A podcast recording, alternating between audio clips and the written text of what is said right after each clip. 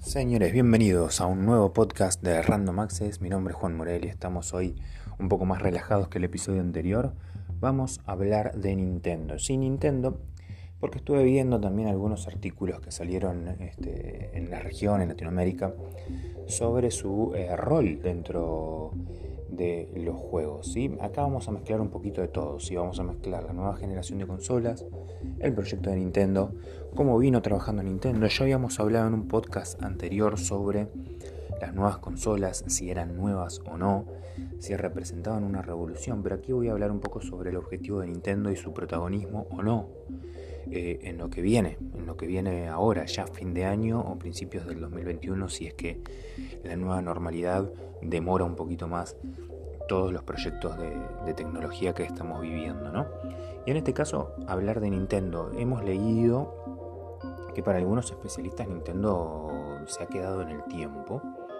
Nosotros que estamos en el día a día sabemos muy bien, tanto para el fanático de Nintendo como para el que no lo es, para el que está a cargo o, siguiendo la industria en general, eh, Nintendo no es una, empresa que se haya quedado atrás para nada, es una empresa de vanguardia, una empresa que siempre ha diseñado algo que ha dado un paso más en lo que se desarrolla, pero que tiene aparte un nicho, un público muy muy cerrado, este, un público cautivo, muy similar a lo que es Apple con el iPhone, ¿no?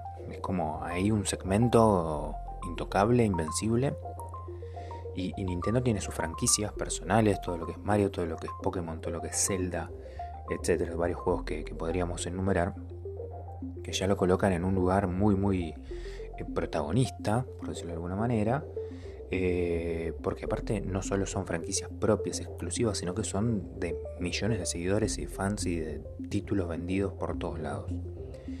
Nintendo es una marca de vanguardia y para estas nueva etapa, digamos, para la nueva generación de consolas, no se queda atrás. Nintendo impone, si se quiere, un método en donde tienen que ser innovadores no solo en los juegos, sino que también en la manera social de jugar. Y esto ya lo viene marcando desde la Wii, no lo viene marcando desde la Nintendo Switch o, porque existe Twitter y Facebook y bueno, hay que vincularlo de alguna manera. Ya desde la Wii viene obligando a las consolas a pensar en lo social.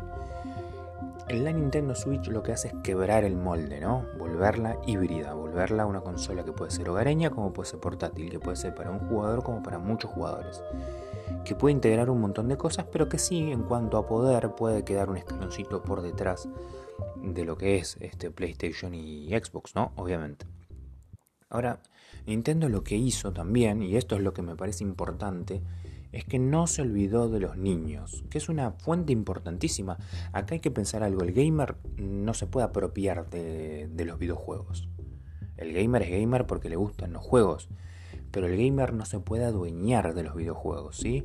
Puede ser más fan, puede ser eh, fan de un género, a uno le gusta el fútbol, a otro le gusta el League of Legends, a otro le gusta el Fortnite pero no hay un gamer que sea más gamer que el otro y mucho menos no hay un gamer que se adueñe del videojuego. Sí hay gamers fanáticos de distintos géneros.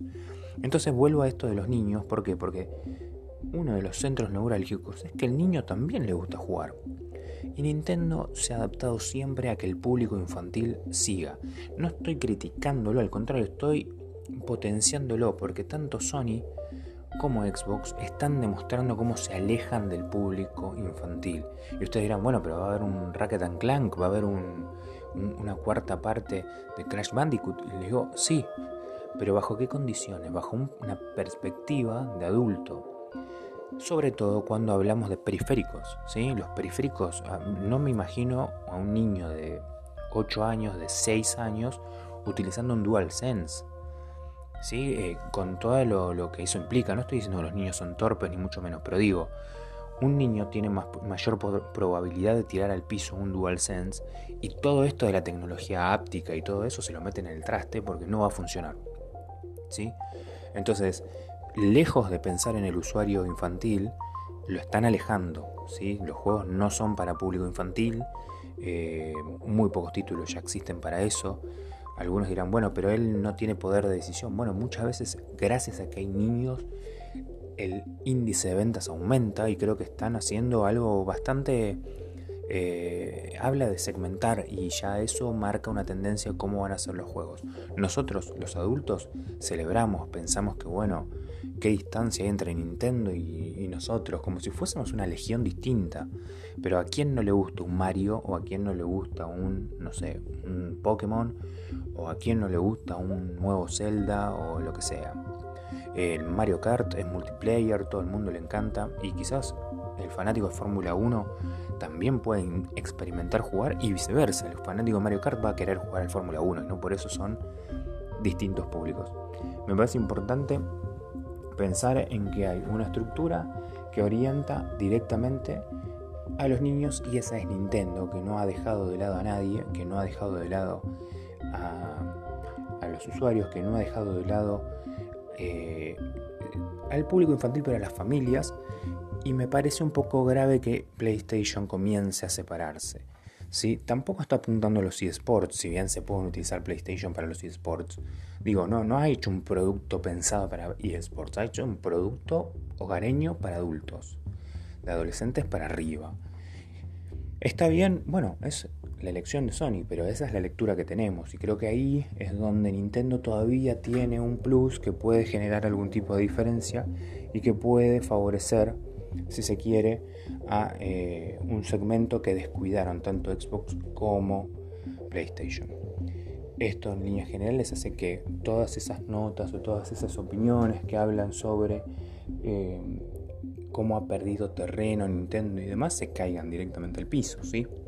se vayan al piso y no tengan ningún tipo de, de, sostén, porque claramente Nintendo es el único que sigue sosteniendo un segmento y aparte les recuerdo que Nintendo fue el primero en generar una consola que respete lo que es el movimiento físico, ¿sí? la Wii. Después vino Kinect con Xbox, después vino PlayStation con PlayStation Move, con el accesorio, de hecho se fue replicando en las otras generaciones y, cayeron en bancarrota en ese sentido porque nadie compró ni Kinect ni, ni Move en, las nuevas generaciones. Sí, lo que quiso hacer PlayStation con PlayStation VR fue superior al accesorio de, de Nintendo Switch que también tiene un prototipo para hacer VR. Pero bueno, Nintendo nunca se quedó atrás, de hecho Xbox no pudo hacerlo de VR no, descartamos que la realidad virtual llegue a esta nueva generación, pero digo, el único proyecto que está en pie para repetir la, nueva generación, digamos, de, de VR o de realidad virtual es PlayStation. Pero Nintendo va cumpliendo siempre adelante, adelante. Una de las consolas, por no decir la consola más vendida de la historia, es la 3DS. Eh, una de las más innovadoras es la Wii y un segmento nuevo creado solamente por Nintendo es la Nintendo Switch. Son las mejores consolas y bueno, ¿qué es mejor y qué es popular, no? Ahí también abrimos otro debate completamente distinto. Creo que ahí está clara la carta. Los niños, pero también un montón de adultos, eligen Nintendo por otra cosa, ¿sí? Por integrar, por hacer juegos clásicos, por hacer juegos entretenidos. Ahí está la clave, no siempre necesitas un triple A descollante con efectos especiales de Hollywood para ser el mejor juego del año. Puedes tener un Mario 8 como fue, espectacular, un Mario Kart, no sé, cualquiera de los Pokémon clásicos, un Zelda, etc. Y puedes hacer un gran juego. Y por otro lado tenés esto, ¿no? La rigurosidad, la espectacularidad, los accesorios super recontra futuristas, que está bien que existan, pero a veces meten una distancia o una barrera. Este es nuestro análisis, pequeño análisis para saber a dónde está parado Nintendo, si realmente quedó en el tiempo o no, si realmente va a ser una empresa que protege a un segmento que está medio descuidado. ¿Qué opinan ustedes? Comenten por favor. Si quieren, participen también en YouTube en Spotify, que seguramente nos estás escuchando por ahí, y también en nuestro sitio randomaccessnoticias.com. Mi nombre es Juan Morel, gracias por escucharnos en un nuevo episodio del podcast y nos estaremos escuchando o viendo muy pronto. Adiós.